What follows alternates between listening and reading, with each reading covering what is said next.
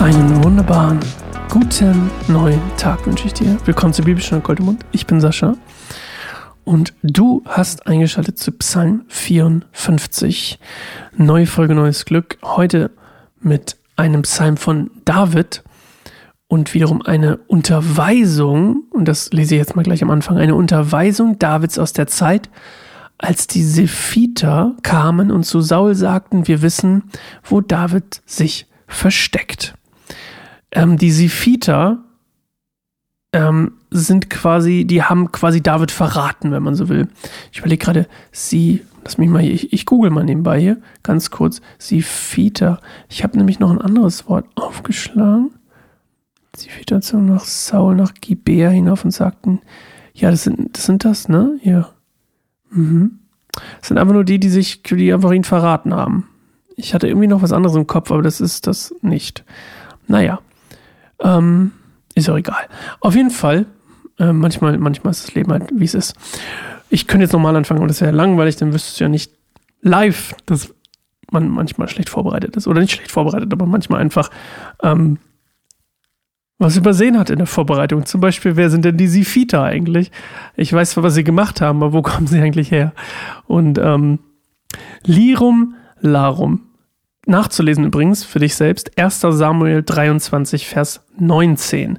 Da passiert das mit dem Verrat der Sifita in Gibea, wo ähm, sie quasi Saul sagen, hey, wir wissen übrigens, wo David ist. Ha, ähm, jetzt kannst du ihn umbringen, sozusagen. Also ähnlich wie das mit Doeg oder mit Ahitophel. Ja, so ich ja, ne? Okay, wir, wir wollen eine Minute still werden. Ähm, ich glaube, das tut uns ganz gut, mir auch. Und dann hören wir uns in einer Minute wieder.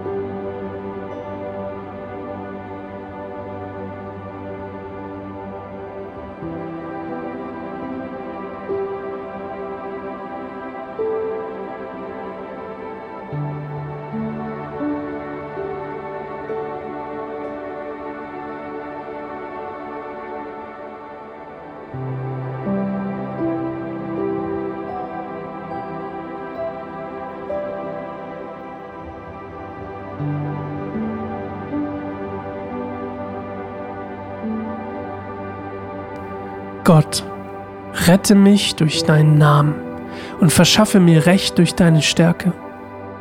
Gott, erhöre mein Gebet und vernimm meine Bitte. Fremde Menschen greifen mich an und gewalttätige Menschen wollen mich töten. Sie kümmern sich nicht um Gott, aber Gott ist mein Helfer. Der Herr ist es, der mein Leben erhält. Gott wird sie durch ihre eigene Bosheit zu Fall bringen. Mach ihnen ein Ende, so wie du es versprochen hast. Ich will dir gerne freiwillig ein Opfer darbringen und deinen Namen loben, Herr, denn er ist gut. Denn du wirst mich aus meiner Not retten und mir helfen, über meine Feinde zu siegen. Das ist Psalm 54, relativ kurz, neun Verse. Ja, das erste, was, was einem auffällt, finde ich, ist natürlich das spannende, sehr spannende Satz, Gott rette mich durch, durch deinen Namen. Was bedeutet das? Wir singen das ganz oft in Lobpreisliedern. Ich weiß nicht, ob das schon mal aufgefallen ist, ähm, dass quasi sein Name steht, äh, sein Name ist, sein Name. Das bedeutet eigentlich vom Ursprung her, wenn das irgendwo steht, deswegen singt man das auch, Gott, Gottes Wesen und sein Charakter und seine Wunder und seine Taten sind zusammen kumuliert in seinem Namen. Also sein Name ist quasi mit, mit seinem Namen kommt das alles hindurch. Und das heißt, wenn wir seinen Namen, wenn uns sein Name in Anführungszeichen rettet, dann rettet uns sein Wesen. Ja, ich hoffe, das macht Sinn. Und ich glaube, diese fremden Menschen, die ihn angreifen, da, das fand ich sehr interessant. Das nächste, was mir aufgefallen ist, ist, greifen ihn denn fremde Menschen an? Ich dachte, es sind eigentlich die, die Gefolgsleute von Saul. Also, deswegen, ich weiß gar nicht, sind sie ihm fremd? Also ich meine, klar, wahrscheinlich kennt er nicht alle, aber das ist mir auf jeden Fall aufgefallen, ähm, dass ich dachte so, hm, interessant. Ähm, sind es nicht eigentlich die eigenen Leute? Saul ist ja eigentlich einer von, von, von ihm sozusagen, halt nicht aus dem gleichen Stamm, aber halt aus der gleichen, aus, aus Israel halt, also ein Israelit. Und ähm, ja, das fand ich sehr interessant. Und dann das letzte ist das mit den Opfern.